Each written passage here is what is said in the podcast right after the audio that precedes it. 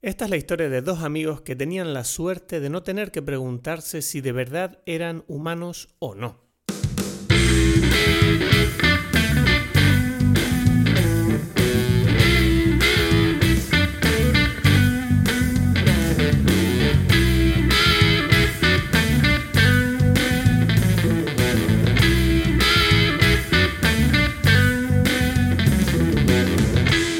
Hola a todos, bienvenidos a Dime Belis, mi nombre es Cristos Gacielo, aquí en Tenerife y como siempre dentro de unos minutos hablaremos con Edgar Aponte desde Berlín. Hoy tenemos un episodio eh, bastante especial para mí. Eh, vamos a hablar de una película de Mamoru Oshii, Ghost in the Shell, una adaptación del manga original de Masamune Shiro, que es uno de mis autores preferidos. Y eh, quería aprovechar para avisarte de que hoy mismo, el mismo día que sale este episodio, eh, se estrena la película de Ghost in the Shell en Netflix, por lo menos en el Netflix español, no sé en qué más países sale, así que si no la has visto y quieres saber de qué estamos hablando en el episodio de hoy, por favy, dale al play ahí mismo porque la tienes ahí, es que la tienes ahí mismo, o sea, ya no me vale la excusa de no sé dónde verla. Te aviso que hoy puede que notes que, que hoy estoy más apasionado y en trance que de costumbre porque la verdad que Ghost in the Shell es una franquicia que me apasiona desde que tengo uso de razón y, la obra, el autor original, Masamune Shiro, es uno de mis ídolos, porque crea unas historias que si no las conoces, te, las recomiendo fervientemente aquí en la intro antes de que, de que nos metamos en la película, porque eh, todo lo que hace este hombre para mí, la verdad que me parece eh, muy interesante y creo que es uno de los grandes autores de ciencia ficción eh, a nivel mundial. Y si no lo conoces, espero que este episodio te provoque la curiosidad de querer descubrir o de profundizar más en su obra, porque vale muchísimo la pena. Vamos a ello, no sin antes recordarte que si te gusta lo que estamos haciendo, puedes apoyarnos por PayPal con cualquier donación en los links que tenemos puestos en nuestras redes sociales y en nuestro SoundCloud. Te voy a dejar aquí en medio de una conversación que estábamos teniendo Edgar y yo sobre el Snyder Cut, un nuevo montaje de la película de Justice League, que es un tema que empezamos a hablar, sinceramente no, no, no sé por qué.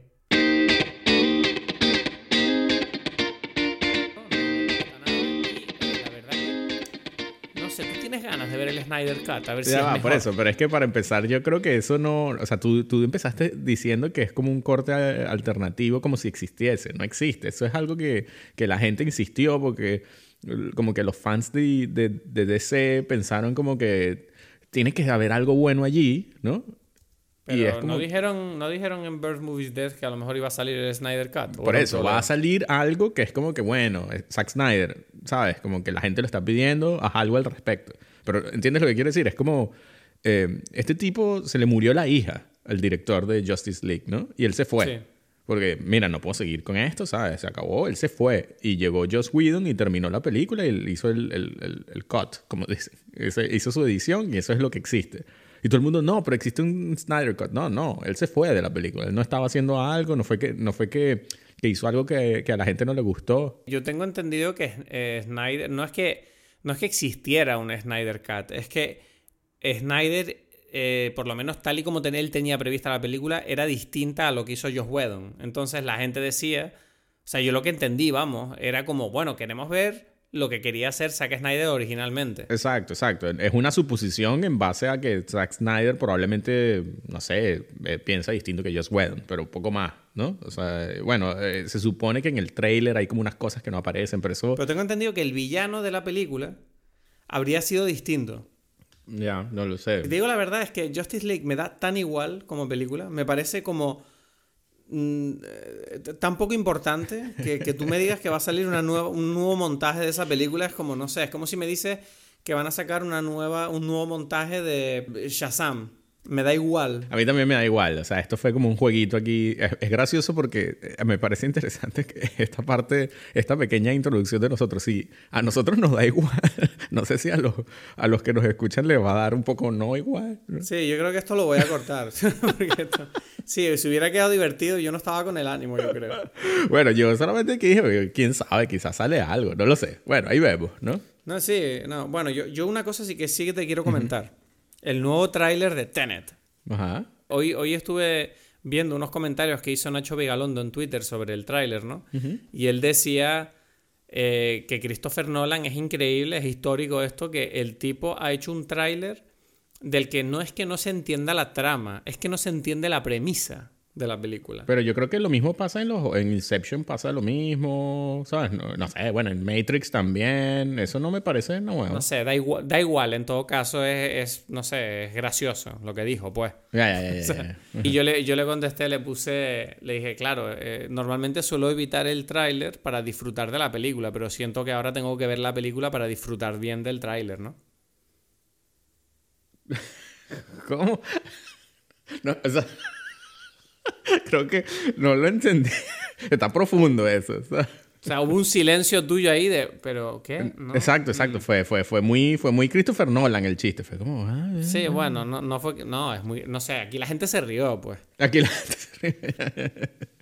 Eres un androide a veces. No, pero, pero porque te- me tengo que reír de tus chistes. Ah, bueno, pues ahora sí. Claro que te tienes Ahora- que reír de mis obligado. chistes, sino, pa' O sea, claro que estás obligado. ¿Cómo? No, o sea que... ¿Cómo que no? ¿Qué o mierda sea, es esa? ¿Cómo me- o sea que... Es ¿Para qué obligado la grabo contigo si no te ríes de mis chistes? Yo me voy ¿Cómo, a grabar cómo? con otro, pues me voy a grabar con Felipe, un tipo que conoceré unos días, que es un tipo muy gracioso que de vez en cuando hace comentarios divertidos y Ya, de películas y se ríe de todos mis chistes. Felipe, es un grande Felipe. Claro, claro, me imagino. Bueno, eh, te tengo que anunciar una cosa. Bueno, lo primero, antes de empezar a hablar de la película, muy importante, quiero saber cuál es tu bebida de hoy. Ah, bueno. yo quería, bueno, sabes que yo en- normalmente eh, a mí me parece como interesante meterlo en el momento de la película, quizás donde, donde esté involucrado. Pero ahora Sí, sí, yo sí, te iba a decir, eh, y esto, esto va a conectar, este es mi segue con la película, ok. Intenta adivinar cuál es. Cerveza, Ajá, ¿y cuál? San Miguel. Uh, pero, la, pero abrazo, pues abrazo grande aquí que sabes todo. Es eso. ¡Vámonos! Soy un gran... ¿Sabes qué? Yo no tengo bebida, pero he decidido que la voy a tener. Voy a ir a buscar ahora mismo una cerveza eh, canaria. No tengo San Miguel. Me estoy alejando del micro. No se me oye. Estoy en la cocina ahora. Segundito. Ok. Ok, ok, ok. ¿Pero me estás oyendo? No. Sí que te oigo. Ok, ok, ok. Bueno, no sé, el, a mí me llamó la atención eso de que ellos están tomando cerveza San Miguel, ¿no? Ahora te cuento por qué. Ok, ok. ¿Tus cervezas Ahora tienen hielo? por qué. Ya. ¿Tú tomas cerveza con hielo o qué? ¿Qué hielo? ¿Qué Yo escuché unos hielos ahí o algo parecido. No, chapa cayéndose. Nada, la chapa cayéndose. Ok, ok. Vale, ya estoy de vuelta. Ah, disculpen esta, esta, esta improvisación. Sí. Tengo que decir que me parece gracioso porque pareciera, esto parece como publicidad para San Miguel. No, ¿sabes qué pasa? Que yo, yo lo de la, cerveza San Miguel eh, lo, lo sabía porque la cerveza San Miguel, eh, la, la película, aunque está eh, ambientada supuestamente en Japón en el año 2029, en una ciudad ficticia llamada Newport City, eh, obviamente viendo la película tú ves que la película está basada completamente en Hong Kong. Y eh, eh, en Hong Kong es ¿En serio muy Hong Kong? popular. Es Hong Kong completamente. Y de hecho, la cerveza eh, que se bebe, la, la- la típica que se bebe allí en Hong Kong, es la cerveza San Miguel. Tengo entendido que además yo pensaba que era una cerveza que era española. Y pensé, pero ¿por qué esa? me-?" Y luego lo busqué y resulta que no, que es una cerveza que era filipina, creo, originalmente, que luego la adquirió una empresa de Hong Kong. O igual me equivoco, pero bueno, de China o por ahí. Bueno, pero tiene sentido todo lo que estamos diciendo y conecta con In the Mood for Love, ¿no? Puede ser, sí, claro, es que es eso lo que te iba a decir, que, que- que encima eh, esta cerveza, pues claro, eh, eh, tiene nombre español porque algo de la historia colon- colonial de España, como que supuestamente en Filipinas, España, el rey, no me acuerdo cuál, eh, le puso, el, no sé, le puso un nombre tal que cual.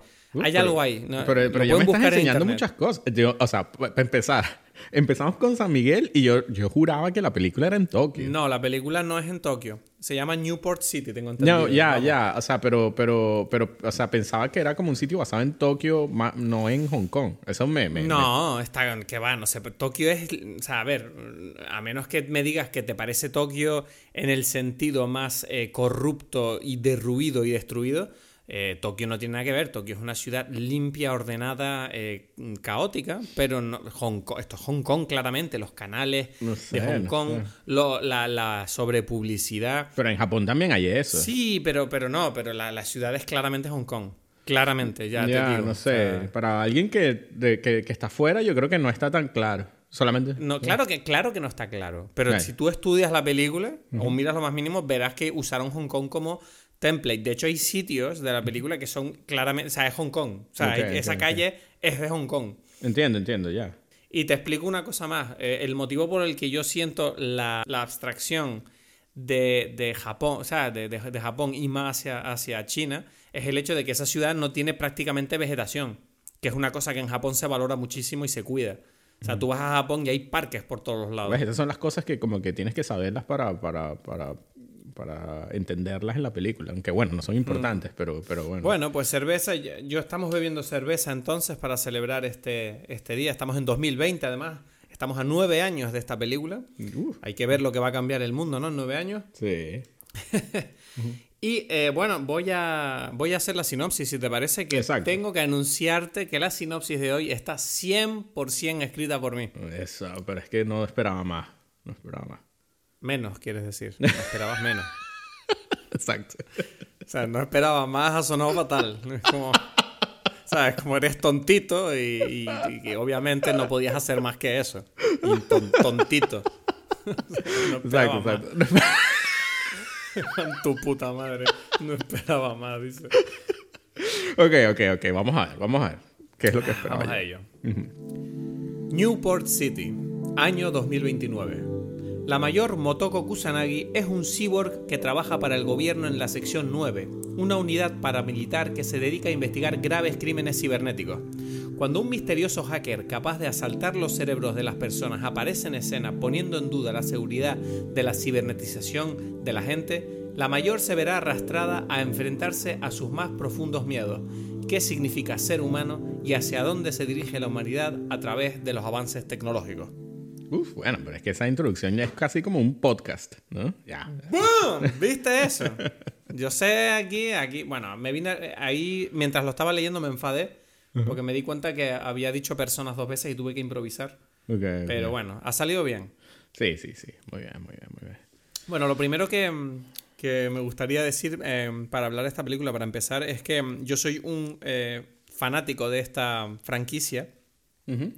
Eh, leí el cómic cuando tenía tan solo nueve años, eh, lo cual es bastante... Yo he tenido esa infancia en la que me leía cosas que no debería haber leído a esa edad.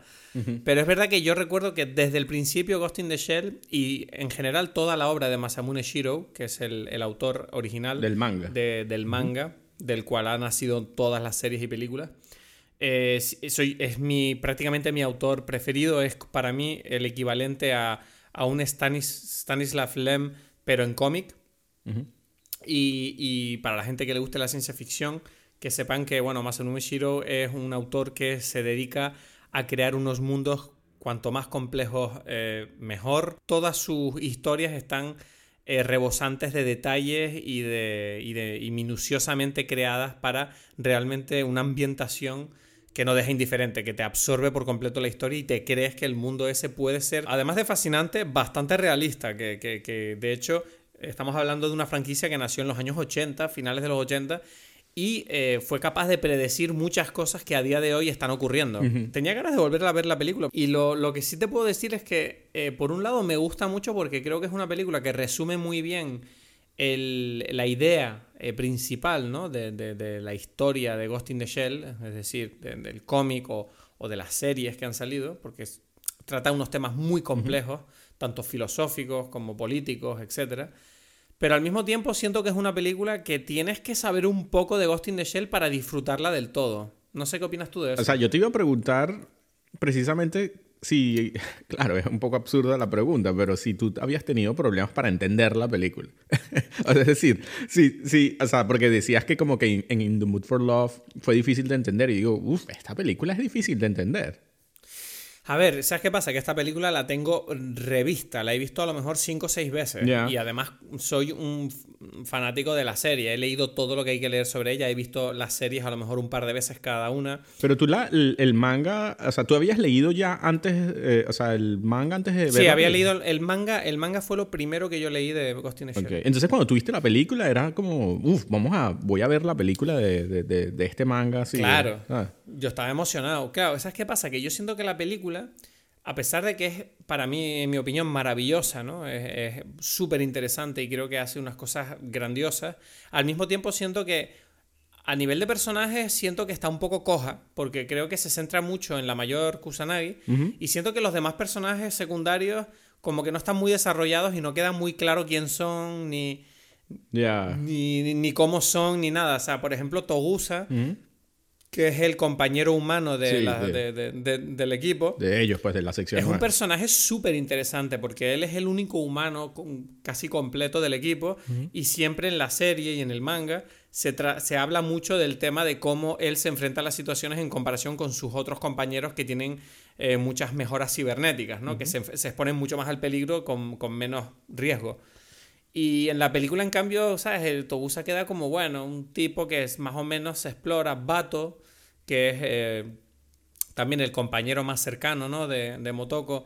Eh, bueno, se, se, sabe que es como también un tipo, un veterano, ¿no? Que se le nota que tiene experiencia militar, que es un tipo fuerte, pero tampoco se sabe mucho de él en la película. claro. Se sabe simplemente que es muy amigo de ella y ya está. Claro, yo siento que, bueno, es lo que le sucede a todas las personas que han leído el libro y tal, y yo qué sé, o, claro. Y entonces después ven la película y es como, ah, pero no está esto, no está lo otro, y empieza como que esa comparación, ¿no? No, todo lo contrario, mira, te, te lo voy a defender esto. La cuestión es que yo creo que todos está ahí, lo que pasa es que no te lo explican. Y yo siento que esta película la ves con otros ojos si tú has leído el cómic o sabes algo sobre la franquicia y sobre los personajes. Claro, eh, pero... La, entiendes de otra manera y yo siento que por eso la película se nota que se han centrado más en contar la, el tema de, la película, que obviamente es el conflicto entre la vida digital y la vida análoga.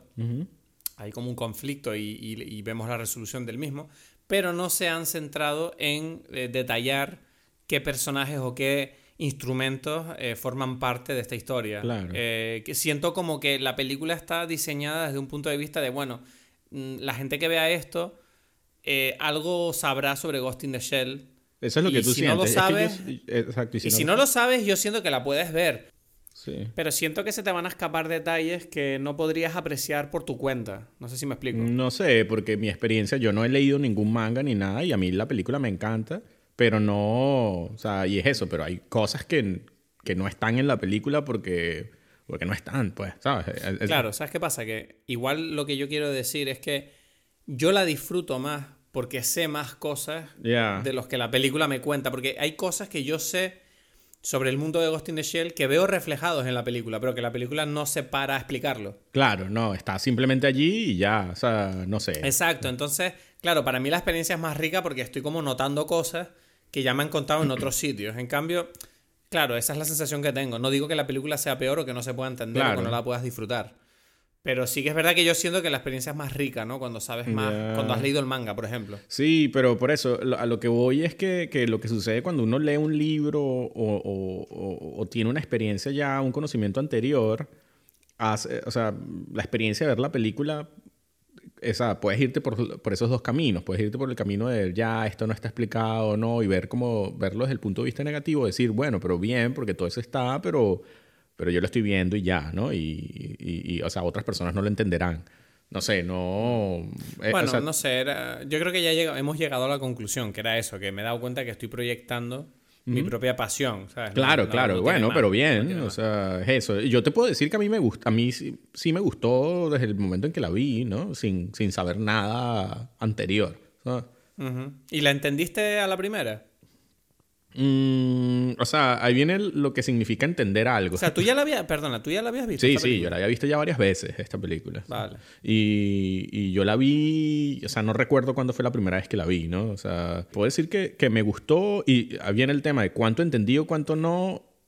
Eh, bueno, esta es una pregunta que tiene como, o sea, ¿qué es entender algo? O sea, me refiero, yo entendí lo que sucede en la película, ¿no? O sea, lo que pasa es que la película tiene distintos niveles que, se prestan a interpretación también. Y eso forma parte de, de la película. Ese es como, ese, eso es el interés también en la película, ¿no? O sea, no es como una película que te quiere dar todo así explicado. Eh, viendo esta última vez que la he visto, me he dado cuenta de que, por un lado, la película es más sencilla de lo que recordaba, quiero decir, en el sentido de que me sorprendió lo corta que es la película. Yo la recordaba como más larga, ¿sabes? Y dije, vaya, me parece como me sorprende que como, como la, Ghost in the Shell está como súper mega resumido en esta película de una forma magistral porque pocas veces he visto, eh, y esto es una cosa que he apreciado esta vez viéndola, como la película entera, pero entera, todos los detalles de la película están eh, diseñados para orientar la atención y los temas hacia una dirección muy concreta. ¿Sabes? Todo está hecho en favor del tema de la película. Que, ¿Cuál es? Obviamente. Eh, tiene varios temas, pero el más importante es obviamente qué significa ser humano. Exacto. ¿no? O, sea, o sea, estamos hablando de un mundo en el que los seres humanos pueden reemplazar partes de su cuerpo con eh, partes artificiales. Entonces, claro, cuando tú empiezas a cambiar las piezas de una persona por otras, ¿en qué punto deja de ser esa persona ella misma? ¿Dónde está el límite? Y recuerdo que viendo, eh, leyendo sobre Ghost in the Shell, una vez alguien me puso un dilema, o no sé si era un dilema, una teoría eh, de un filósofo que decía como, bueno, si tú coges un martillo y le cambias la cabeza y luego esa cabeza la sigues usando y le cambias el mango y luego le... Este martillo sigue siendo el mismo martillo. Claro. Ghost in the Shell te propone un mundo en el que los cuerpos pueden fabricarse y las personas localizan su identidad en su ghost, ¿no? Su fantasma, eh, que, viene a ser lo mismo que su conciencia, de alguna manera. Pero que bueno, que también en la película está un poco ligada a... O bueno, ahí en la película sucede el paso entre, entre, entre lo que es una conciencia que está basada en un cerebro humano, ¿no?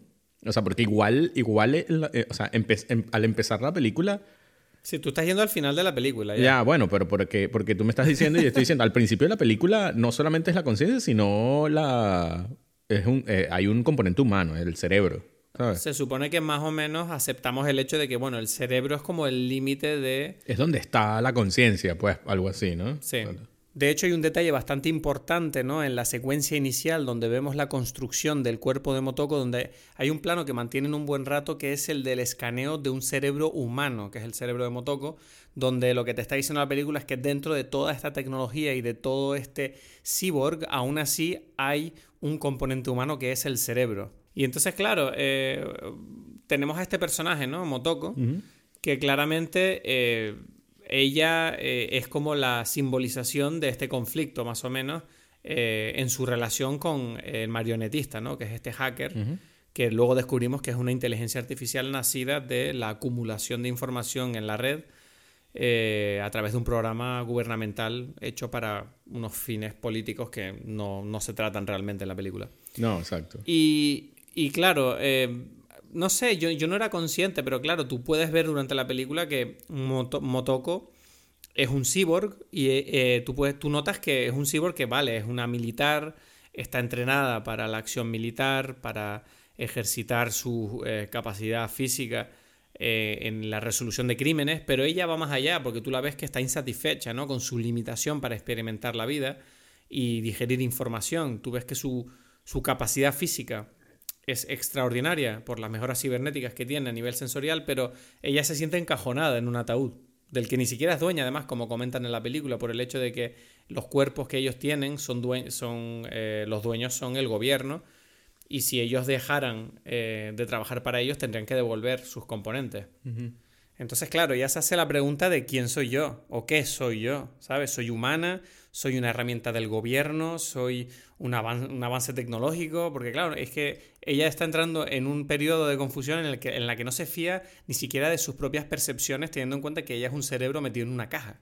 Hay un momento de la película que es muy interesante en el que se resume bastante la sensación que ella tiene eh, eh, de existencia que es cuando eh, ella está mirando el caso del tipo este que le borraron la memoria para hacerle creer que tenía un matrimonio y que la, estaba, que la mujer la había dejado. Y el Ibatou le dice a Motoko lo de, bueno, da igual cuánto tiempo uno vive, que al final todo el conocimiento que uno acumula en su vida es, no es más que una gotita en, el universo y en el tiempo. Ya, ¿cuándo dice eso en la película? Él lo dice cuando ella está mirando al tipo a través de la ventana, que es un momento mítico de la película. Él le dice, al final, claro, porque está, eh, la, película está hablando también sobre el tema de que imagínate un mundo en el que podemos modificar las memorias. Sí, por eso es que, es que ya va, es que, es que estás ahí como que eh, ya diciendo todo, es como que hay muchas cosas ahí que desmenuzar de lo que es cada una de los componentes de, como dices tú, la conciencia, ¿no? O sea, porque tú puedes decirlo como por un lado, está el tema, o sea, lo primero es como el- lo del cuerpo, ¿no? Es como que qué parte del cuerpo, ese es como el más básico, ¿no? ¿Qué parte del cuerpo es Hmm. tuyo, ¿no? Si tú te ves tu mano, esta mano es mía o no. Y bueno, es gracioso porque nosotros como que cambiamos la mano, o sea, creemos que es la misma, pero no es la misma cuando éramos niños, por razones obvias de que hay más arrugas o menos o lo que sea. Pero, mm, pero igual nuestro cuerpo está cambiando todo el tiempo, pero igual sentimos que es nuestro cuerpo, ¿no? ¿Y qué pasa si eso... Sí. eh, Que por ejemplo, aquí me gustaría aprovechar para comentarte que, por ejemplo, una cosa, para la gente que no lo sepa, el cuerpo humano constantemente está cambiando. Quiere decir, tu cuerpo ahora mismo está produciendo células nuevas y desechando viejas. Y se dice, no me acuerdo cuánto tiempo era, pero dicen que el tiempo que pasa desde que tu cuerpo pasa de tener todo células nuevas, o sea, renueva todas sus células, no sé si es cada dos meses o tres meses. Es que dependiendo, dependiendo de qué, de qué, porque las células de los huesos, por ejemplo, tardan más que las células de, lo- de la piel. Sí, por eso, pero, te- pero tengo entendido que la mayoría de tu cuerpo se renueva casi por completo cada X meses, ¿sabes? Y es Eh, como, Creo que es un poco no más, es como, unos años en el que completo, Bueno, me refiero a los huesos y un tiempo, Exacto. un tiempo, sí. pues me da igual si es como una década. La cuestión es que tu cuerpo también muere y se renueva constantemente y tú no y tú sigues siendo la misma tú sigues siendo la misma persona. Pero Entonces, claro, eso es algo que es como un... eh, lo interesante es que es toda una abstracción conceptual que uno usa para decir como que mi mano es mi mano. ¿Sabes?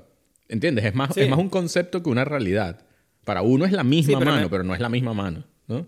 Sí, me, me parece interesante cómo antes has dividido bien, lo has organizado, porque yo estaba soltando cosas en caliente. O sea, la idea de que por un lado tenemos, ¿sabes? Te- tienes la idea de que los seres humanos están reemplazando sus cuerpos y, ¿sabes? Y, manteniendo su identidad de alguna manera. Y por otro lado tenemos aquí el conflicto de ver que existe la posibilidad de además alterar la conciencia a través de las memorias. Exacto. Entonces después viene eso, ¿no? Que, que, que parte de la memoria...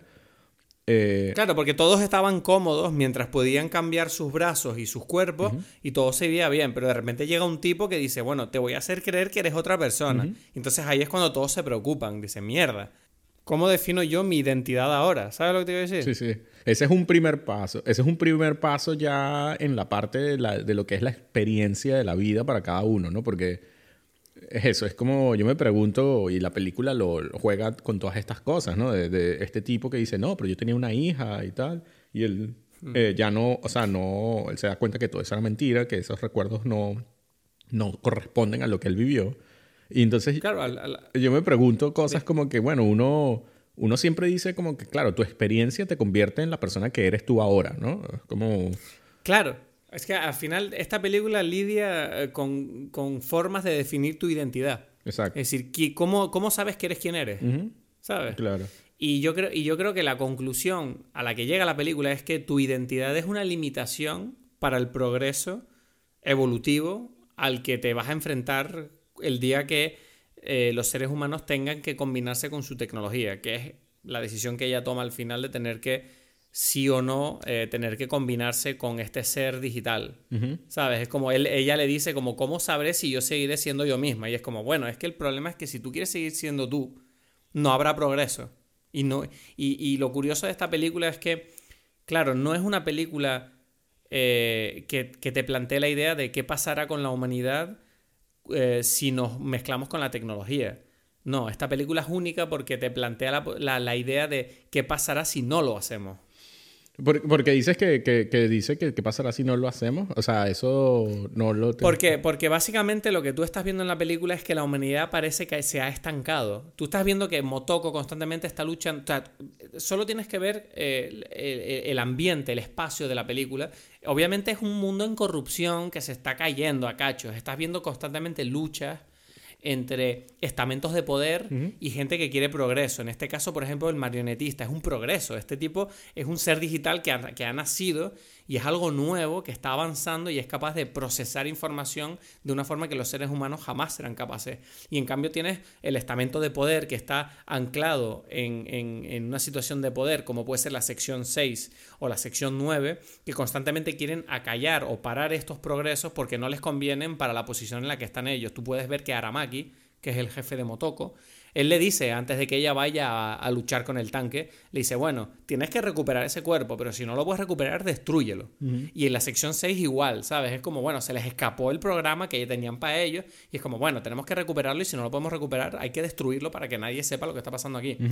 Eh, hay constantemente esta lucha, ¿no? Que a la vez es, eh, yo creo, el tema de la evolución de la vida en sí misma y por otro lado de cómo se comportan los seres vivos, en este caso los humanos, o por llamar humano también a, este ser digital, eh, eh, en, a la hora del progreso, cómo las, personas que están en el poder siempre ofrecen resistencia al progreso que, no les conviene, ¿sabes? Entonces, al final, no me quiero explayar más para darte un poquito de paso, pero es verdad que la película me, me fascina porque te puedo decir mil detalles que hablan sobre todo esto, ¿sabes? Todo está hecho para contar, eh, para plantearte Claro. Una reflexión sobre quién eres y hacia dónde vamos como, como, especie. Yo no sé, exacto, eh, sigo como, como pensando cómo se supone que, o sea, yo siento que, que todas las películas, eh, o sea, tú dijiste como que hablan sobre, sobre este tema, sobre la evolución, o sea, yo, yo me atrevo a poner que esta película,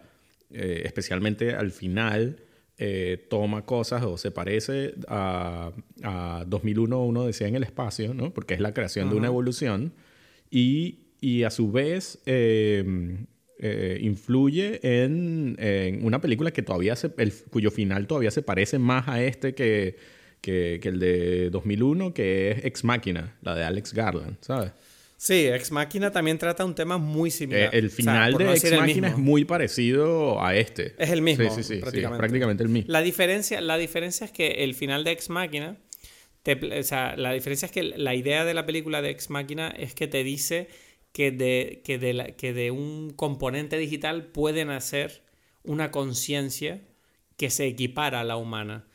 En Ghost in the Shell lo que te está planteando es que la, la, el siguiente paso de la evolución humana es volverse digital. Es una fusión entre, o sea, hay como una fusión humano-digital que, o sea, sí, o sea, todavía hay un componente que se supone que tenía que ver con humano, mientras que en Ex Máquina eh, o sea, es como Te si. está diciendo que las máquinas son iguales que, eh, los, ya, En Ex Máquina es como si el Puppet Master ya, ya alcanza su individualidad, ¿no? Porque, porque, claro. porque parte del, del, del, de la, del dilema aquí de la película es eso, lo que siempre se, se discute, de qué es lo que hacen a los humanos especiales y, y es precisamente esa parte de la individualidad, que ella habla muchas veces como el límite. Ella dice, a pesar de que, de que o sea, a pesar de que, de que yo, de que esto no sé qué, qué parte de mi mano es mi mano y todas estas cosas que ella habla, eh, dice, yo me siento como, y tú lo, lo has dicho ya antes, como, como, como encerrada, ¿no? Como, como atrapada en esto. Hay como un límite, pero ese límite me define. Y es eso, es como que ese es el límite, es lo que, lo que construye una individualidad, ¿sabes? No, una el colectivo no tiene límite porque está, está, es la conexión entre todos, mientras que la individualidad, por supuesto que la tiene. O sea, en el, en el momento en que tú ves al otro, el otro es, es, algo que te limita. Y entonces, ¿cómo, cómo, cómo se define esta nueva, este nuevo ente que se supone que no tiene límites, pero es individual? ¿no? Esa, es la, esa es la cosa que, que es como que casi que imposible de entender, ¿no? Desde el punto de vista claro, humano. Claro, la, película, a la película no le importa mucho las características concretas de esta nueva evolución. Lo que le interesa sobre todo es, atacar el miedo que puede dar, dar ese paso, ¿sabes? Es decir, eh, obviamente, eh, como te dije antes, ¿no? Eh, tenemos estos dos personajes que están como en las esquinas opuestas de un combate evolutivo, ¿no? De entre la vida análoga y la vida digital. ¿A cuáles personajes? Tienes a Motoko, el Motoko y el marionetista. Pero yo siento que Motoko, o sea, que, que la mayor Kusanagi no, no está, o sea, es todo lo contrario, está como casi a su lado, ¿no? O sea, más bien, ¿cómo se llama? El, el ¿Cómo se llama? El, el otro que es humano está mucho más lejos, ¿no? No, porque la diferencia es que Bato, eh, él está cómodo o sea, estamos hablando de, de, de, de, evolución, ¿vale? Estamos hablando de dar un paso adelante y de seguir cambiando. Eh, Bato está cómodo en la posición que está. Él no es un, un, ser humano o no es un miembro de su especie que esté buscando ir más allá que de lo que ya tiene. Él es feliz sentado en el barco bebiéndose una cerveza y no ahogándose. De hecho, tú puedes ver que ella es la que se la juega, siendo un cyborg, a bucear. Pero, ajá, explícame, explícame por qué se supone que eso es algo como riesgoso. Porque se supone que ella, al ser un cyborg, su cuerpo ya de por sí no es como el de un ser humano, no está relleno de aire. Ella no respira. Por eso, entonces para poder eh, salir necesita aire. Ese es el tema. Para poder No, flotar. para, para poder. Claro, ella, ella necesita tener flotadores para poder salir a la superficie. Si ella se, se dejan de funcionar los flotadores, que no sé cómo son, porque obviamente la película no te lo explica. Pero él lo dice, vato, dice, ¿qué pasaría si se te ocupa, si se te, se te estropean los flotadores? Y ella dice, bueno, me moriría, pues. Yo me llamó la atención porque sí, yo no, no terminé de entender esa... Yo decía, ¿qué ¿por qué esto...? O sea, no entendía el riesgo especial que tenía ella al bucear, ¿sabes?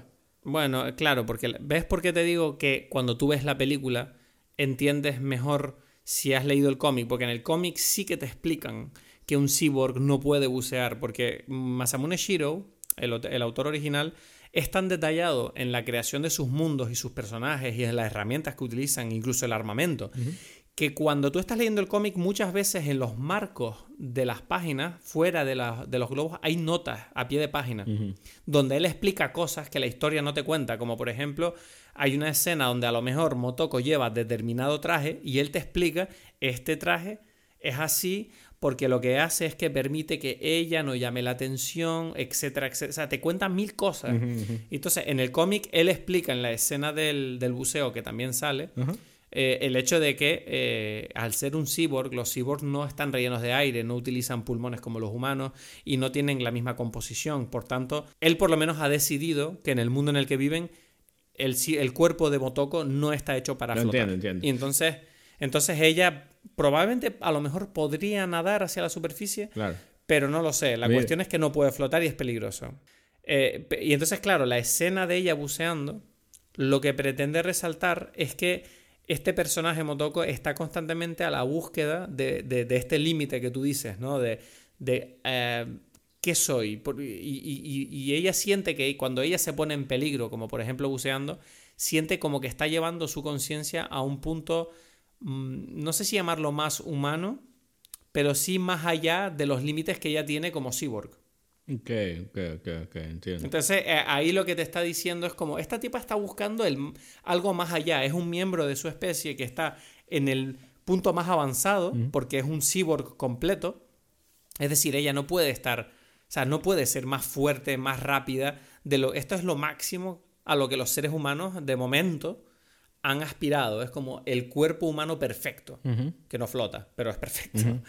y, y- y claro, ella en esa escena eh, está diciendo, ok, yo estoy aquí y quiero más. Que ¿Cuál es el siguiente paso? ¿Cómo puedo mejorar? ¿Cómo puedo entender mejor las cosas? ¿Cómo puedo absorber más información? Claro. Por eso mismo, ¿Sabes? por eso mismo es que yo te decía que yo no veía eh, estos dos personajes eh, contrapuestos, sino todo lo contrario, porque ella incluso allí, o sea, yo sí había entendido lo el tema de que ella ya eh, desde ese momento, o desde antes, pero en ese momento de la película lo, expresa, que ella está buscando una evolución, porque ella, ella, el momento de flotar hacia la superficie, para ella es, y bueno, la película te lo muestra, que es eh, exactamente igual al momento de nacer. O sea, porque es cuando, cuando construyen el, su cuerpo, es exactamente la misma escena, ¿no? Es el mismo, no la misma escena, sino el, el- o sea, se repite como el plano, es como un plano eh, como duplicado, ¿no? Cuando ella nace en su cuerpo, es cuando ella está saliendo a la superficie, ¿no? Entonces, y ella lo, se lo dice a Bato, le dice como, mira, eh, yo hago esto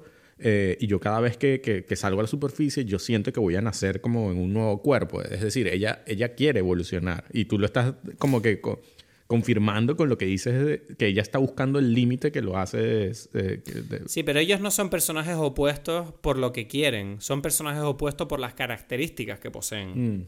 ¿Entiendes? Cada uno tiene lo que el otro necesita. Porque el marionetista, a pesar de que nos lo pueda parecer, porque aparece como un personaje hablando, eh, el problema que él tiene es que estamos hablando de una película, ¿no? Como dijimos, que habla de identidad.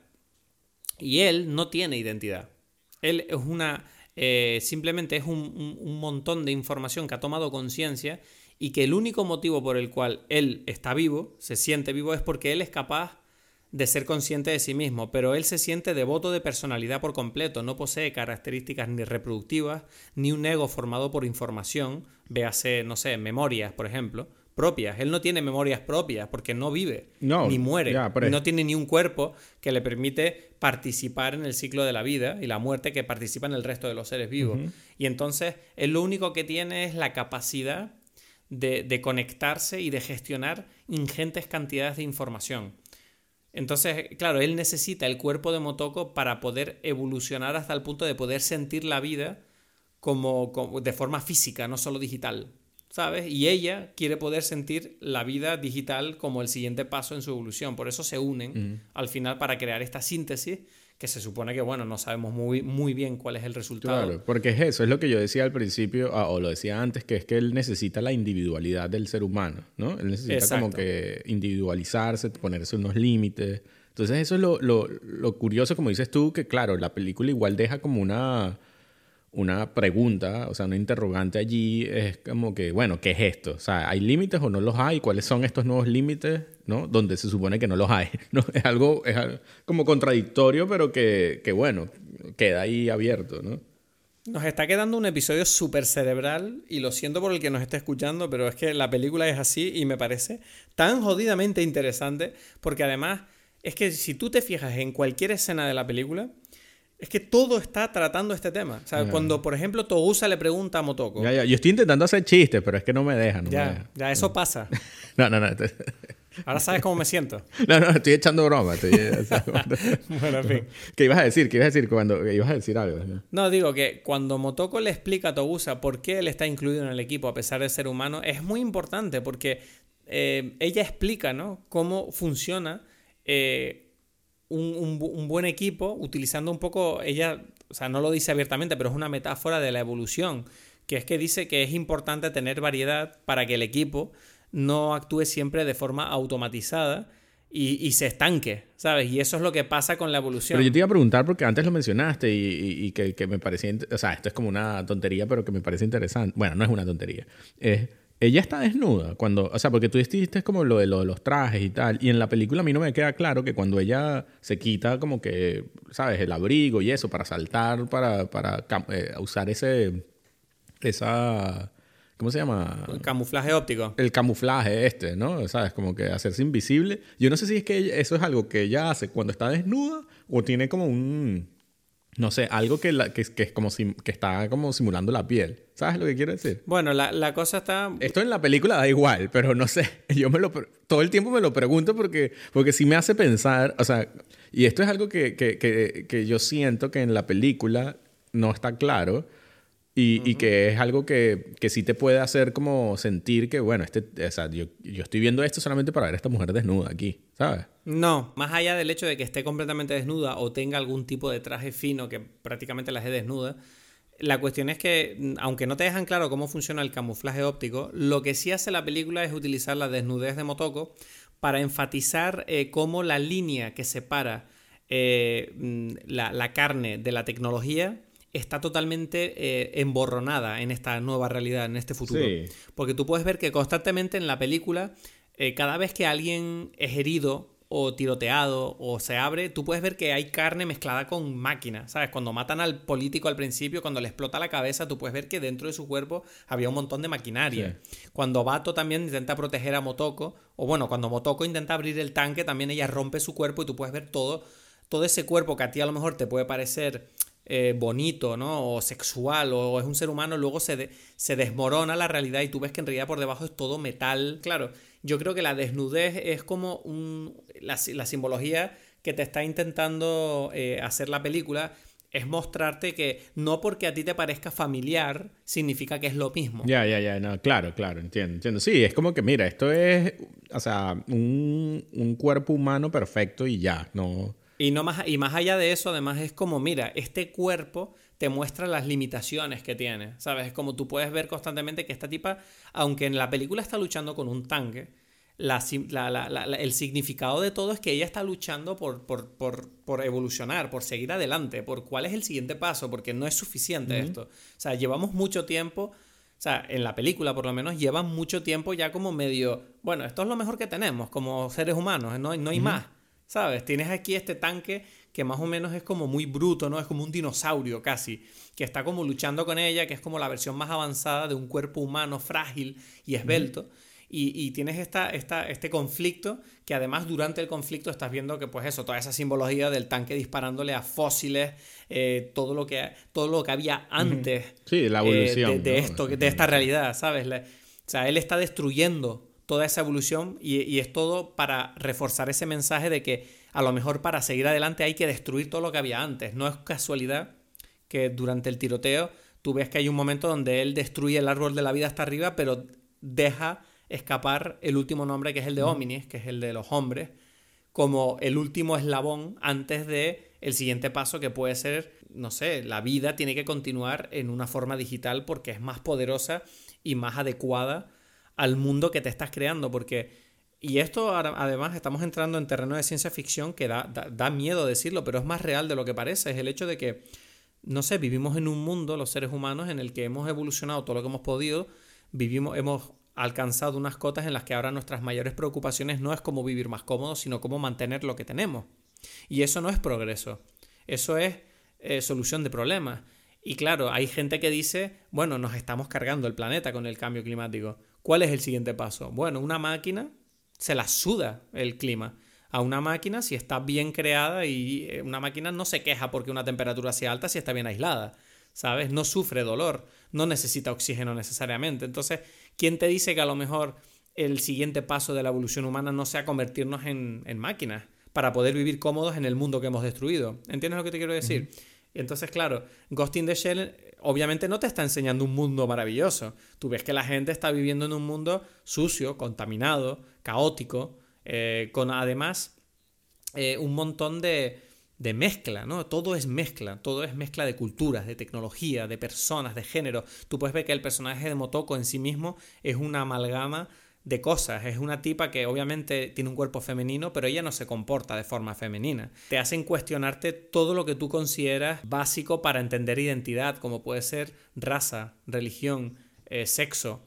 Eh, y, esta película se está follando todo eso para decirte, mira, lo que importa al final es que es la conciencia de cada uno, es cómo avanzar estas conciencias hacia adelante sin preocuparnos de cosas que no tienen importancia, que son tonterías que nos inventamos para tener conflictos que al final del día no ofrecen una solución progresista, por lo menos a nivel evolutivo.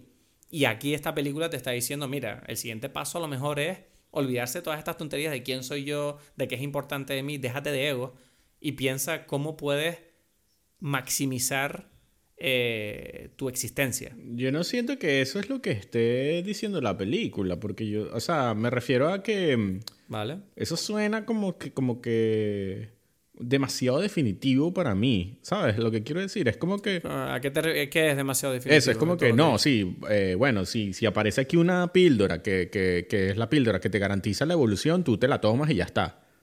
No sé cómo explicarlo. Pero no, no, es una píldora, porque tú en este ejemplo me estás, me estás planteando la idea de que alguien inventa algo, pero es que aquí... No, y que eso te va a destruir o lo que sea. pero es que no hay una destrucción en esta película. O sea, al final Motoko no es destruida. O sea, eh, sí, ella ya no es Motoko. Ella sí es Motoko, es Motoko y... Por eso, ese es mi punto. Mi punto es que a, lo que voy, o sea, no sé, de la forma en que lo sentí, de, de como lo estabas diciendo, era algo como demasiado demasiado claro que, que, una vez que tomas, o sea, como que está la evolución y, eh, o sea, como que hay que, hay que salirse de los límites, ¿no? Exacto, o sea, algo así, sí. Y es como que yo no, exacto, y yo lo digo, no está tan claro, porque eh, ella, claro, esto sería como eh, darle otra vuelta de tuerca innecesaria a toda la conversación, porque ya la película la está teniendo. Es eso de, de entender cuál es el nuevo límite que ella tiene, ¿no? O sea, ¿dónde está esa cosa? Y, bueno, no se sabe, no se sabe y eso está bien. Pero en todo el, todo el tiempo ella está hablando cómo esos límites son algo positivo para ella también, ¿sabes? No, yo para nada, no, estoy de acuerdo con eso. Sí, y es no solamente eso, sino que el mismo Puppet Master le dice a ella eso, es como que, mira, es que yo, o sea, es, eso, me falta la, la individualidad, me falta el límite que significa ser uno y eso, y otra vez, lo, lo, dije antes, ser uno significa que, te, que, que existe otro, ¿sabes? Y, y, y, eso es un límite en sí mismo. Entonces, esa cosa que, claro, que a nosotros nos cuesta entender, porque, y ese es el, esa es toda la, la, dialéctica de la película. Es como que, bueno, ¿dónde, dónde, ¿dónde empieza y termina este uno y este otro? Vale, sí, entiendo. O sea, me refiero a que ella cuando está en el barco explicando esas cosas, ella está exponiendo los hechos. Es decir, está explicando la situación en la que ella se encuentra. Y obviamente, sí, eh, lo que necesita el marionetista es limitarse eh, para poder experimentar la vida y convertirse en un ser vivo auténtico. Pero claro, es que eh, es lo que te digo, ¿no? En la película te está planteando la idea de que, eh, bueno, eh, hay que romper con, el pasado para seguir ya, bueno, claro, esa, no, esa es la única evolución posible. Pero yo te, esto, esto es una pregunta que, que, es una tontería, pero otra vez, no sé por qué estoy diciendo esto. Em, pero el, el cuerpo del Puppet Master bueno, él nunca tuvo cuerpo, ¿no? Mm, o sea, solo tuvo cuerpo en el momento en el que lo, aprisionan en ese cuerpo femenino que vemos en la película. Ese, eso que él, ese, ese cuerpo creado. Pero, pero eh, es que hay dos momentos ahí que me confunden de la película. Yo no sé si. Ahí como que, bueno, hay el momento anterior, que ese, bueno, ya saco la conclusión. O sea. Eh, el jefe de la sección 9 está espiando a, este, a la embajada o no sé, a esta reunión que está sucediendo entre unos políticos de este determinado país. ¿Te refieres al principio? Sí, al principio, ¿no? Y ellos ven a una persona allí y esa persona, él dice, bueno, este es como un, este es como un títere en realidad. Es decir, esa persona, yo me puedo imaginar que el Puppet Master fue, lo hackeó y es cualquier persona, no... No necesariamente es el A ver, en la, escena inicial, ahora mismo no te sabría no, decir. No es la primera primera, es una después. Es una, una donde está solamente el jefe con un grupo de, policías o lo que sea y están grabando y uno lo ve a través de una cámara. Ah, vale, sí, el tipo ese rubio que se baja un exacto, Exacto, exacto. Sí, lo que tengo entendido es que, em, a ver, lo que yo recuerdo es que estos tipos que son como de otro país, ¿no? que como un gobierno es como un gobierno que no, creo que es dictatorial o algo así, es lo que hacen entrever. Em, supuestamente ellos estaban intentando como, eh, no sé si secuestrar o comprar o, conseguir a un programador que les permitiera eh, crear este programa que estaban utilizando los de la sección 6, que es el que dio lugar al marionetista. Porque ellos, claro, el problema, el problema de este programa del que nació el marionetista es que eh, eso sería como otra película, ¿no? Es como no sabemos muy bien para qué servía este programa, pero lo que sí está claro es que ni la sección 6 ni las personas que conocían la existencia de este programa eran conscientes de lo que estaba ocurriendo cuando este programa tomó conciencia, ¿sabes? Es como se está creando una vida aquí y ellos están preocupados de sus de sus cosas, ¿sabes? De su política, de sus tonterías y no están entendiendo que aquí está surgiendo un momento histórico. No, porque es que nadie, eso no lo va a saber nadie. Cuando suceda en el mundo no va a saber. No es que, no es que va a aparecer la primera inteligencia, inteligencia artificial y va a decir, hey señores, yo soy la primera inteligencia artificial. Claro, es que. No, y además esto es un tema. Lo que me, lo que me parece curioso es que no solo el cómic es extraordinariamente eh, premonitorio, habiendo salido en el 89, y esta película en el 95. Y estamos en 2020, y a día de hoy no para. O sea, cada día estamos hablando más del hecho de que queda muy poco para que nazca la primera inteligencia artificial consciente de sí misma. Y hay miedo alrededor de esa idea, porque no se sabe cómo va a reaccionar una inteligencia artificial eh, de ese nivel, ¿sabes? Nadie sabe si nos vamos a convertir eh, a lo mejor en una hormiga en el camino de un nuevo ser que va a avanzar eh, sin ni siquiera tenernos en cuenta, ¿sabes? Elon Musk lo, puso de una manera, ¿no? Como todo el mundo lo primero que piensa es Terminator, ¿no? Como la idea de que somos tan importantes que si una inteligencia capaz de procesar información a ese nivel que ni siquiera nosotros podemos imaginar, eh, obviamente creemos que nos va a prestar atención. Y a mí me, él decía como, no, no, es que si nace una inteligencia artificial tal y como la estamos imaginando, es posible que de repente nosotros nos demos cuenta de que no somos ni siquiera actores terciarios en lo que vaya a ocurrir en este planeta a partir de entonces. Seremos como unas cosas que hay ahí que a nadie le importan, ¿sabes? Y nos van a pisar igual que tú pisas una hormiga cuando paseas por la calle. Entonces, eh, es verdad que, bueno, en esta película obviamente no lo trata de esa manera, pero me parece que, que sí que, que, lo bueno es que por lo menos plantea esa reflexión y esa, esa idea, ¿no? De, de, de, de, de, ver más allá de, tus límites como, como, como animal, no sé. Ya, pero no me respondiste lo de quién era ese rubio. Bueno, yo me imagino que es un títere y ya, ¿no? Ah, el rubio, no. El rubio es simplemente un tipo del gobierno ese que quería llevarse el programa o algo así, ¿sabes? No, Es que, ves, es que esto es lo que pasa en las películas, eh, en las historias de Shiro. Como que te enseñan muchas cosas que en realidad son como historias paralelas que nunca se desarrollan, ¿sabes? Se centra solamente en una.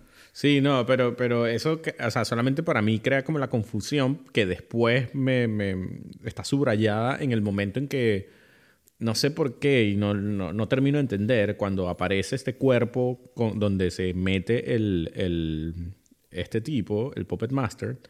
Em, ellos dicen que ellos mataron el cuerpo del, del, Puppet Master y es como que, pero ¿qué es esto? ¿no? ¿Cómo que sí, lo mataron? porque a ver, se supone que el, el, programa o la mente del Puppet Master o del marionetista estaba como en un sitio, en un servidor. ¿sabes? Algo, en un ah, sitio concreto.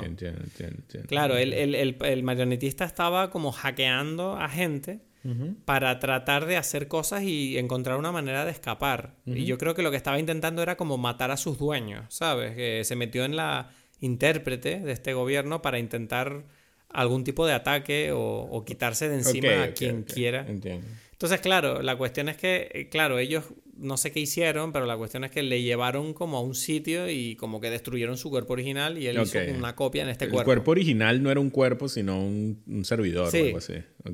Sí, no sé. O sea, es que ahora me, ahora me has planteado la duda, no sé. Tendría que mirar quién coño era ese tipo exactamente. no, no tengo claro yo que fuera tan importante. Ya, ya. Bueno, exacto, exacto. eso... Igualmente, hay una cosa de la película que me parece fascinante que es el momento ese a mitad de película como que hay un parón y hay como un videoclip de tres minutos con imágenes de la ciudad. Sí.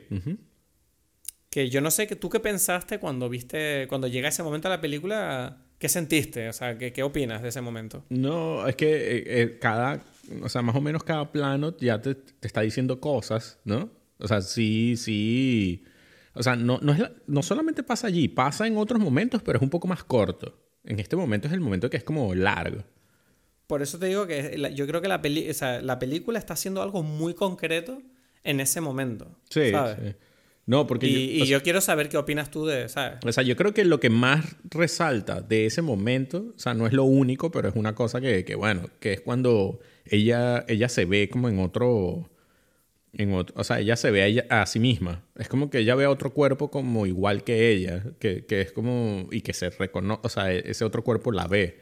¿Sabes? Hay como una mujer comiendo en un restaurante que voltea, o sea, que es igual que la mayor Kusanagi, y ella está en un barco y ellas dos, estas dos mujeres que se ven iguales, se ven.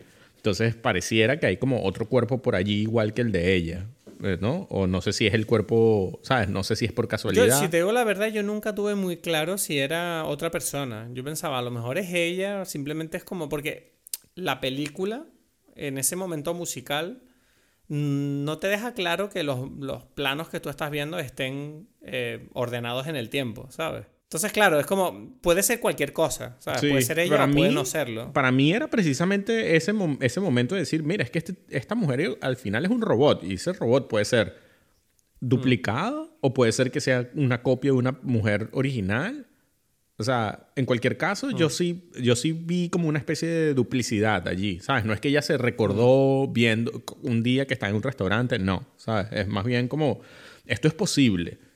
Además, después eh, está como el plano de, de, los maniquíes estos en, la, en, la, en una tienda y estos son, bueno, o sea, son, son muñecos que están allí, todos se parecen y dan un poco igual porque no tienen el componente de la vida o de la conciencia, ¿no?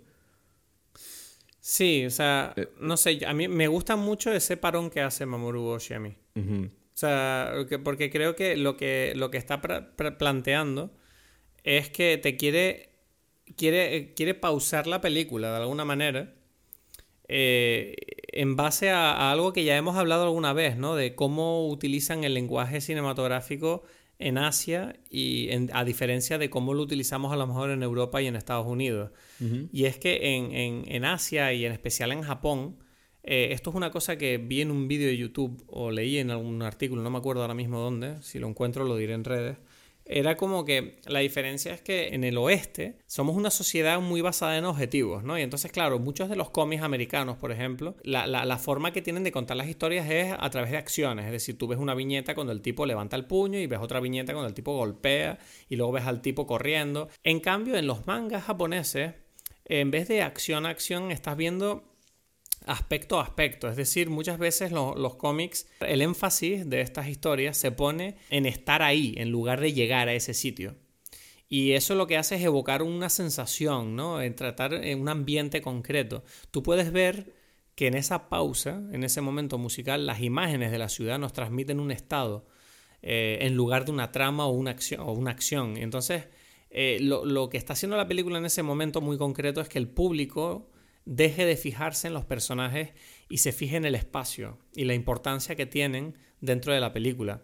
Porque tú lo que estás viendo es un espacio que está dominado por caos, con intersecciones de distintas formas de vida, clases sociales, un mezclas donde, donde ves lo viejo y lo nuevo entrecruzándose en cada esquina con caminos, canales y carreteras, ¿sabes? Por las cuales los humanos se mueven como si fueran impulsos eléctricos. No es casualidad que hay un plano donde se ve como un grupo de gente con paraguas amarillos, ¿sabes? Corriendo ahí, ¿sabes? Y de fondo se ve todos esos edificios gigantes con estos edificios más tradicionales y viejos y derruidos en la, en la parte frontal.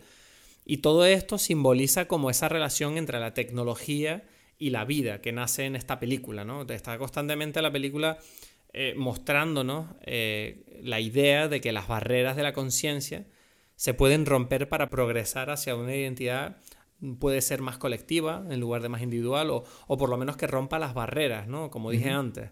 O sea, que rompa estas barreras que nosotros nos hemos creado ahora, que pueden ser de cualquier tipo, raza, género, sexo, y están representadas y promovidas por los espacios que navegan nuestros personajes. Porque la, la, gran conclusión que yo creo que hace la película, que por eso me fascina esta película tanto, es el hecho de que todo funciona a favor de la historia. Y es que la conclusión final a la que tú llegas viendo la película es que, por lo menos en ese momento concreto, es que los espacios eh, están creados por la humanidad. Pero la humanidad se compone de espacios. Y son lo mismo al final. Es como un, una relación que, que, que, que, no puede existir lo uno sin lo otro. Claro, es lo otra vez, es como que tu límite te define y tal, o sea, es como que tú, donde tú vives, donde tú haces todas cosas, pero a su vez, y por eso a mí me parece muy curioso que, en la película, eh, el remake eh, de acción real de, de Scarlett Johansson, ¿sabes? Sí. ¿Tú lo viste eso? Sí, la vi, sí. A mí me parece muy curioso que, ellos, o sea, o sea, las diferencias son, son muy interesantes porque convierten toda esta... Estos, estas interrogantes y estas preguntas que, que están establecidas en el anime en un, una cosa como, como que una lección que tú tienes que aprender. Y especialmente me parece absurdo, es hasta contradictorio. Me parece absurdo que, que el pasado de, de, Kusanagi o del personaje de Scarlett Johansson en este caso eh, dice que eran unos, unos, como unos rebeldes antitecnología, ¿sabes? Ya, ¿sabes qué pasa? Que ahí es donde la película, la película de Ghost in the Shell, a mí, eh, la de acción real de 2017, me dio mucha pena porque sí que sentí que habían hecho muchas cosas bien en, la dirección artística. Eh, siento que eh, la película estaba grabada de una forma excepcional, siento que los efectos especiales estaban geniales, la ambientación era brutal, incluso la, fidelidad con la que retrataron muchos de los momentos de, de, la historia y de los personajes y de los cyborgs, incluso el casting de Scarlett Johansson. Me pareció muy bueno el casting y me pareció además súper eh, una cosa de la que estar súper orgullosos, que decir, mira, no solo tenemos una película de Ghost in the Shell, sino que además tenemos a una actriz de talla internacional como Scarlett Johansson eh, levantando esta película.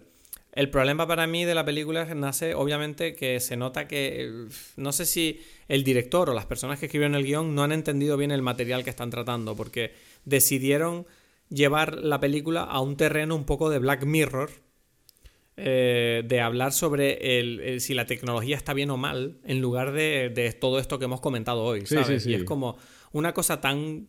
Eh, es una cosa tan banal y tan pequeña en comparación con, con las raíces eh, que tiene el material original, que no sé, o sea, yo no sé cuál fue el error ahí, pero, pero lo que sí que me gustaría comentar de esa película es que lo de la polémica del casting de, de Scarlett Johansson eh, a pesar de que Kusanagi no queda claro que sea asiática, ni en el cómic original ni en, el manga, aunque se pueda deducir por el hecho de que la cosa está en Japón.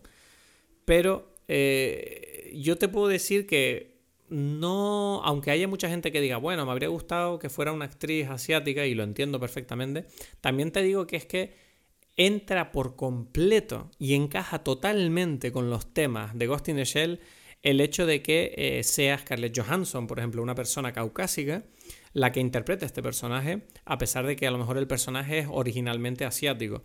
Porque estamos hablando de que la película, spoiler alert, al final te, te revela que ella originalmente era una persona asiática que murió, bueno, fue herida en un accidente y tuvieron que ponerle un cuerpo cibernético y claro, obviamente pues parte de ese cuerpo cibernético pues la cara era otra, pues. Y por el motivo que sea. Y claro, la Ghost in the Shell siempre ha tratado sobre el hecho de mm, qué es lo que es tu identidad, cuál es tu identidad, ¿Qué, qué es lo que hace que tú seas tú. Y, claro, ese casting hace que precisamente uno entienda la idea de, bueno, esta mujer es japonesa, pero mira, es caucásica. ¿Por qué? Porque ahora vives en un mundo en el que el físico ya no es una herramienta fundamental de tu identidad.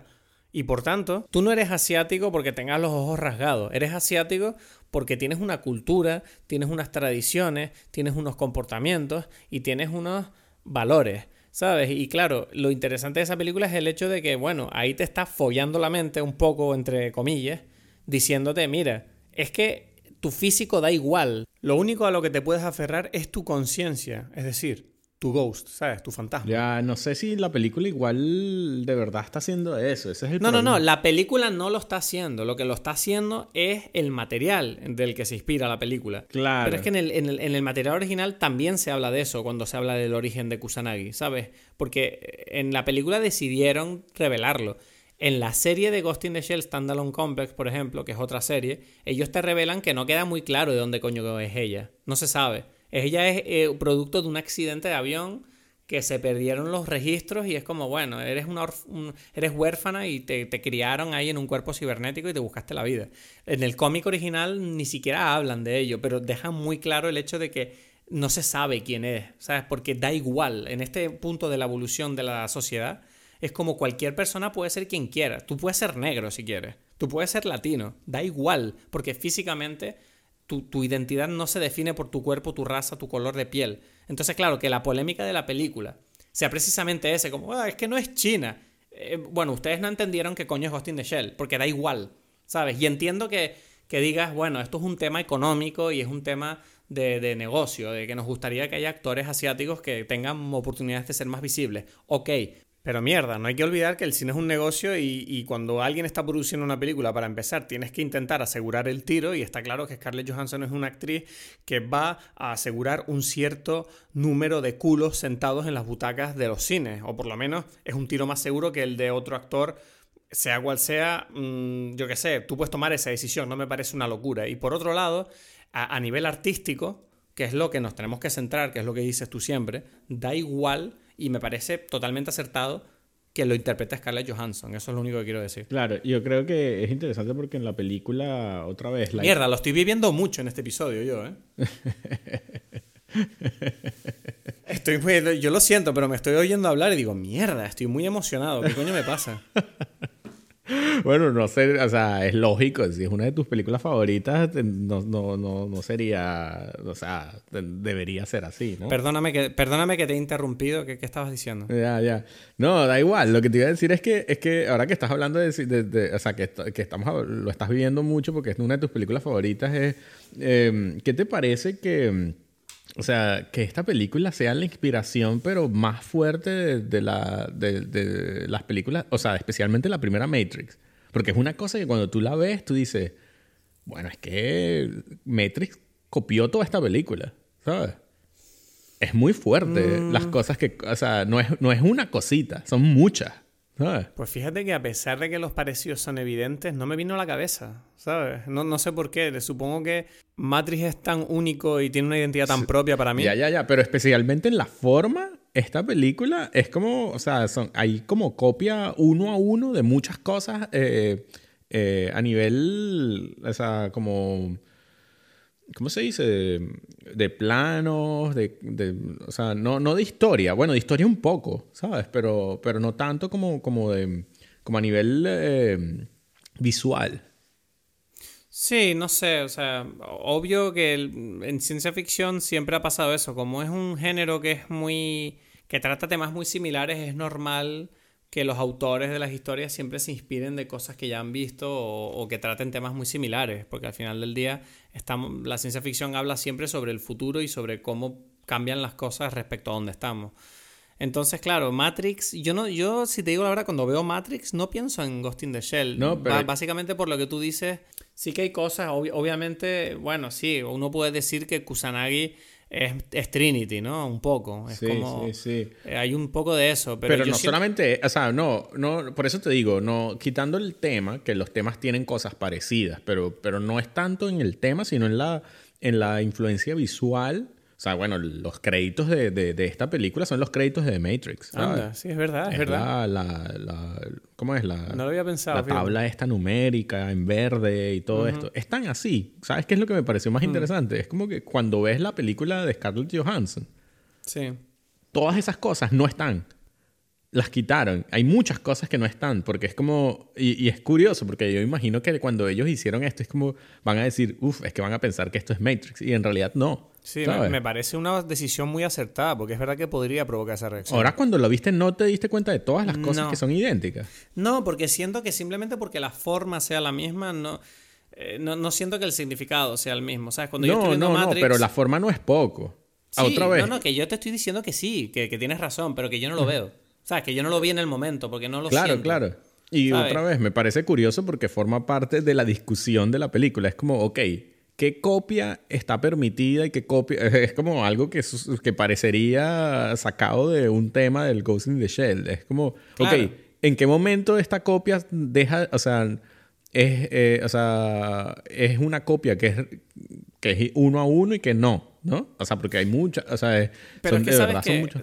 Pero sabes que esto se trata incluso dentro de la propia franquicia de Ghost in the Shell. Cuando, sabes, ahora mismo, a día de hoy, existen el manga, existe la película esta de la que estamos hablando hoy, existe una serie que se llama Ghost in the Shell Standalone Complex, que tiene dos temporadas. Existe otra serie de películas que se llaman Ghost in the Shell Arise y recientemente ha salido una nueva serie eh, animada que se llama Ghost in the Shell SAC 2045.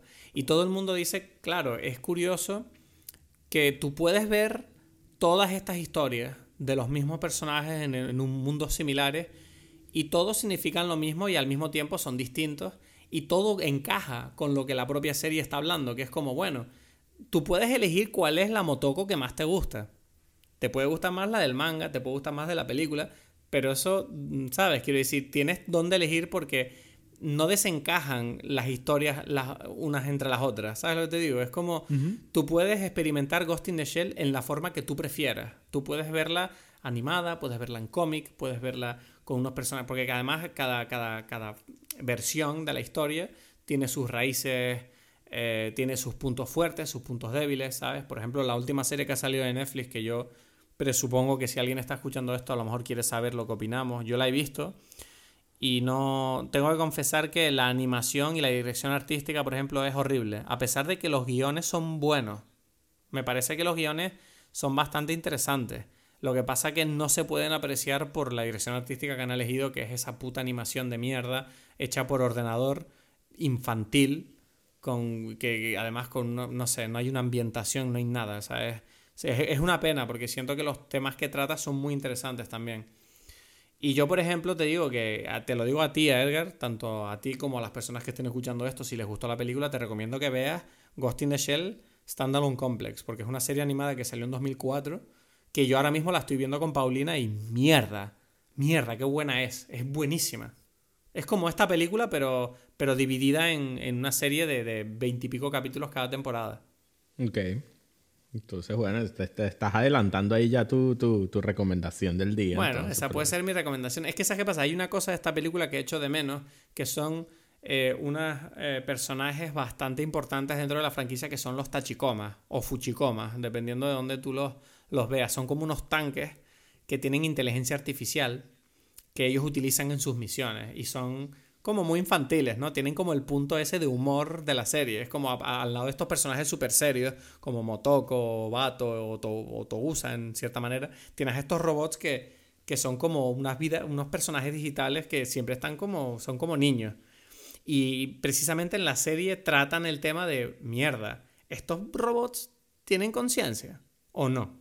Y no se sabe, ¿sabes? Como, bueno, yo ahora mismo estoy en un punto de la serie que no recuerdo cómo acaba, están tratando con el tema y es como otra vez hablar sobre qué es una identidad, ¿sabes? ¿Esto es una identidad o es una cosa que es una herramienta de mi identidad? No lo tengo claro.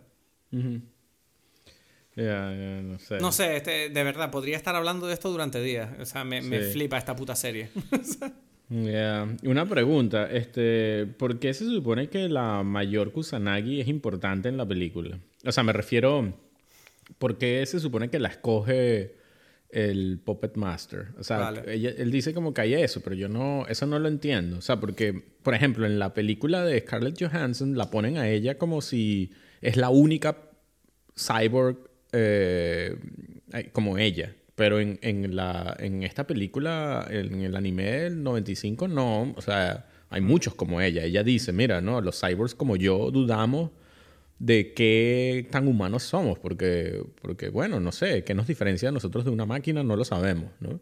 Entonces, eh, eh, no entiendo, o sea, creo que, o sea, yo tengo la sensación que es una sola casualidad, o sea, no casualidad, es, que el Puppet Master tiene contacto con ella por, a través de, de, la red y que ella se conecta en la sección 9 y tal. Ella es un modelo de cyborg bastante especial eh, gubernamental único, ¿sabes? Capaz de, una, de hacer cosas que no puede hacer mucha gente, como no flotar, no sé. Exacto. Pero la cuestión es que eh, en la película eh, tú ves que el marionetista elige a Kusanagi para, mm, por decirlo de alguna manera, procrear, porque ella estaba mostrando unos comportamientos en la red que le parecieron interesantes porque ella está buscando lo que él tiene.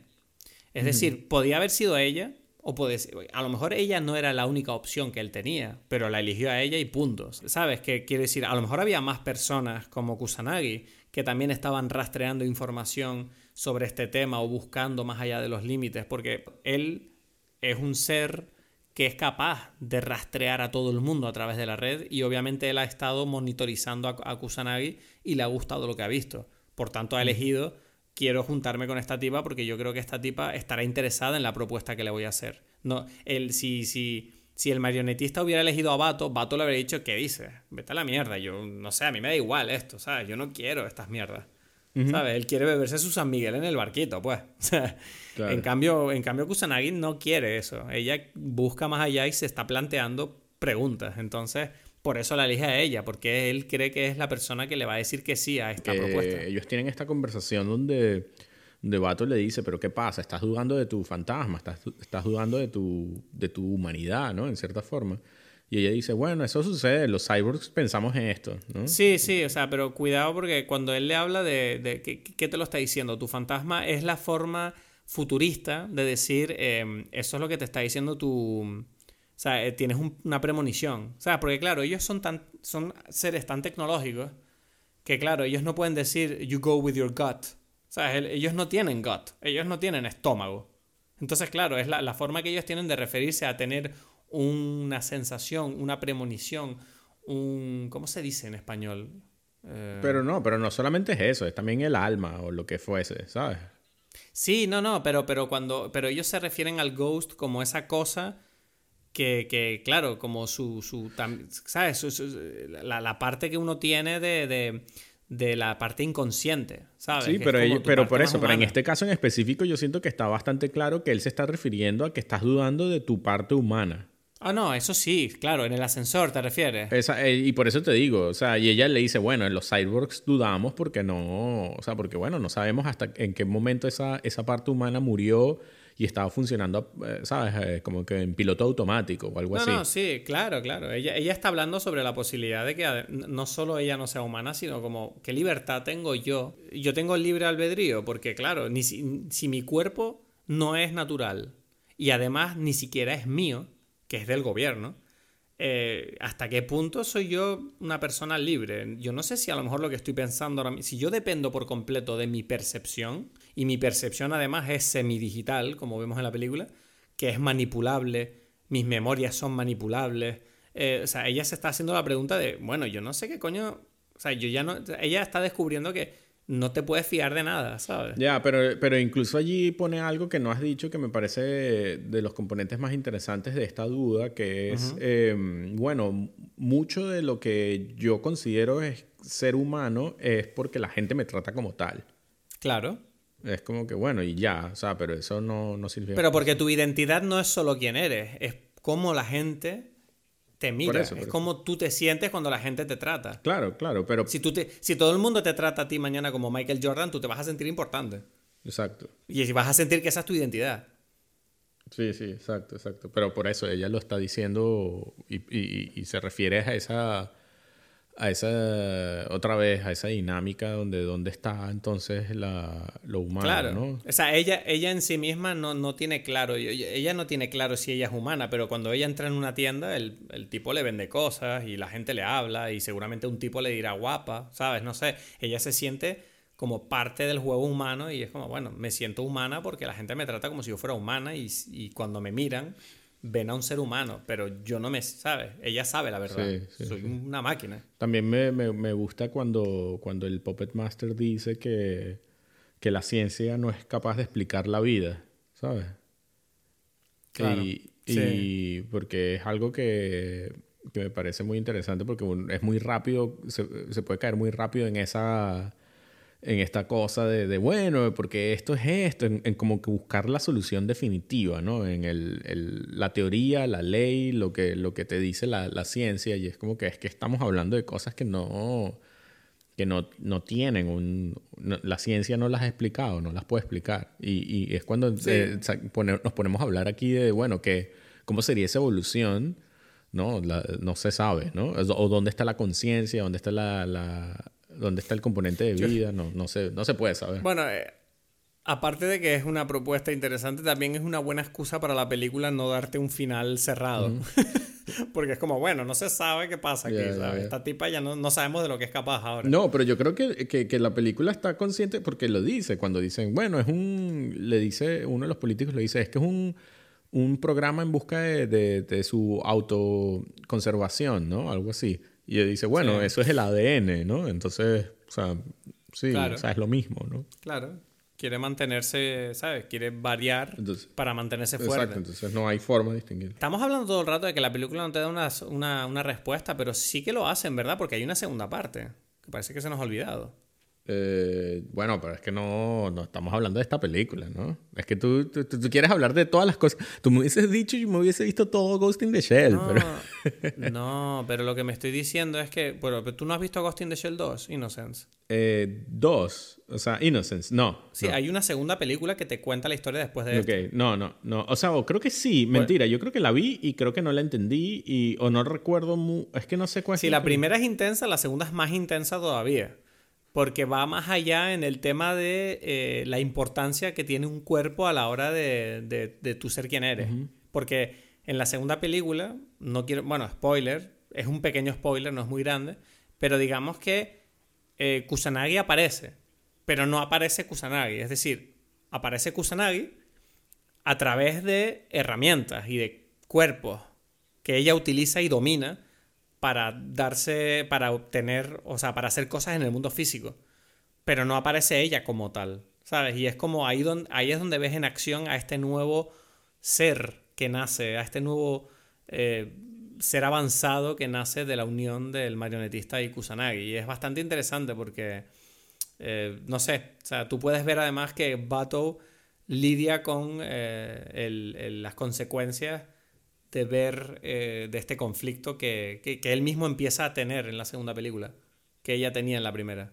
Ya, ok, ok, ok. Entonces e, e, está guay porque en el fondo te está diciendo como que, bueno, puede que Kusanagi sea como la primera exploradora, pero como que esto es una ola de, de no sé, de búsqueda que está surgiendo en la especie de, de, una forma más amplia de lo que pareciera en un principio, ¿sabes? Eso la tengo que ver, pues será, no sé. Sí, no sé, yo la verdad es que tengo ganas de volverla a ver, pero sí que es verdad que la segunda es todavía más eh, cerebral que la primera. es que te digo, esta película me pareció como hasta entretenida. yo la recordaba como esa cosa súper wow, súper de pensar y tal, que bueno, obviamente con la conversación que hemos tenido hoy súper intensa, creo que lo hemos reforzado. Pero yo creo que la Ghost in the Shell es una película, es corta, es entretenida, las escenas son económicas, está todo muy bien hecho. Y, y la segunda es verdad que es más intensa. O sea, tiene muchas más escenas lentas. Sí, ¿no? Aparece un perrito. Hay un perro, sí, y hay una tienda donde... Bueno, en esta hay como muchos perros también. El tema de los perros es importante. No sé, podría estar, te lo digo, podría estar días hablando de esto, que estoy, estoy obsesionado con esta serie. Yo me disculpo si, si, ha habido momentos donde me he ido un poquito por las ramas, pero no sé, esto es una gran película. Eh, ¿Tú sientes, te, te, ha gustado entonces la película? ¿Te ha gustado la conversación? No, a mí siempre me ha gustado. no, pero la conversación te ha gustado. Ah, sí, sí, sí. Sí, la cerveza te supo entonces. la cerveza San Miguel, ¿no? Eso siempre Yo siento que esto no es una conversación para tener con cerveza, es una conversación para tener con whisky. ¿Será? No sé. sí, no, no, no. Es como una cerveza San Miguel ahí en el barco. Y además hablan de esto precisamente, entonces es más que justificado. La cerveza... Es oficialmente la bebida de los filósofos. Sí, sí, en esa escena, esa, esa, es la escena de la película, en el barco, ¿sabes? Es como que, además, o sea, es mm. como que todo, todo dice que, que que, había que tener la conversación con esta cerveza. Ah.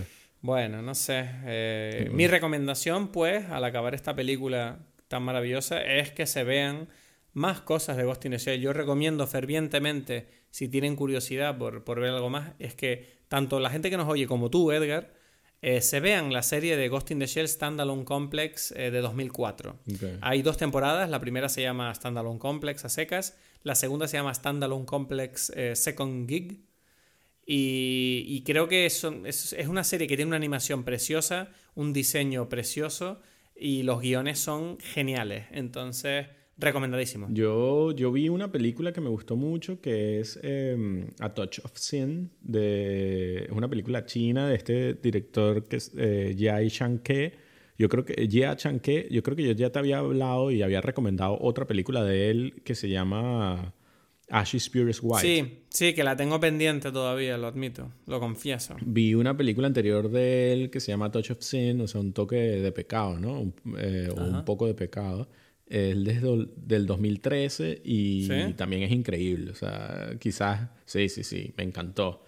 Eh, es también sobre, es un poco el mostrar como la China moderna. En este caso son como varias historias entrelazadas de de violencia en realidad, ¿no? Este, y poco más, o sea, no sé, es una película que muestra como un como la China moderna y como, no sé, los actos de violencia que pueden ocasionarse allí eh, en ese tipo de vida. Es una película que me encantó también, o sea, la recomiendo. Tienes que verla, estas te van a gustar. Mm, no sé, tú siempre me, me sacas unos temas duros. ¿Sabes? Siento que me voy a deprimir viendo tus cosas. No, no, no, no, es, es divertido, lo tiene todo, lo tiene todo. Las dos son un poco largas, pero, pero son divertidas. Ok, yo me lanzo entonces, yo me lanzo. Exacto, sí, sí, sí. sí. Eh, me gustaría saber, antes de que acabemos, eh, cuál es la próxima película de la que vamos a hablar, Edgar, porque creo que es una de tus películas preferidas, ¿no? Debería ser una de mis películas favoritas, ¿no? Esta es el, la dinámica en la que estamos trabajando, entonces... Este. Mm, no sé si te parece. Una película así, no sé, mm, de Macao. ¿Sabes? Tienes algo de Macao. Eh, Exacto. algo del Dogma 95. Yo siento que, que, quizás nos hace falta un poquito de Casablanca, porque es como que la más divertida. Garantizada. no sé, la diversión de Edgar. no, no, no. no. vale, vale, vale, vale. ¿Sabes qué te digo? Venga, Casablanca. Si tú me prometes diversión, yo me pongo a bailar. Vamos a, vamos a ver cómo es el paso de este baile que voy a hacer en Casablanca. Tengo ganas de verlo. Okay, no, está divertido, está divertido. Bueno, ese ha sido el episodio de hoy. Espero que lo hayas disfrutado, espero que estés bien, espero que te estés cuidando en estos tiempos tan convulsos que estamos viviendo. Pero recuerda que nosotros siempre estaremos aquí viendo y hablando sobre cine porque nos gusta, porque nos apasiona. Nos vemos la semana que viene aquí en Dime Peli.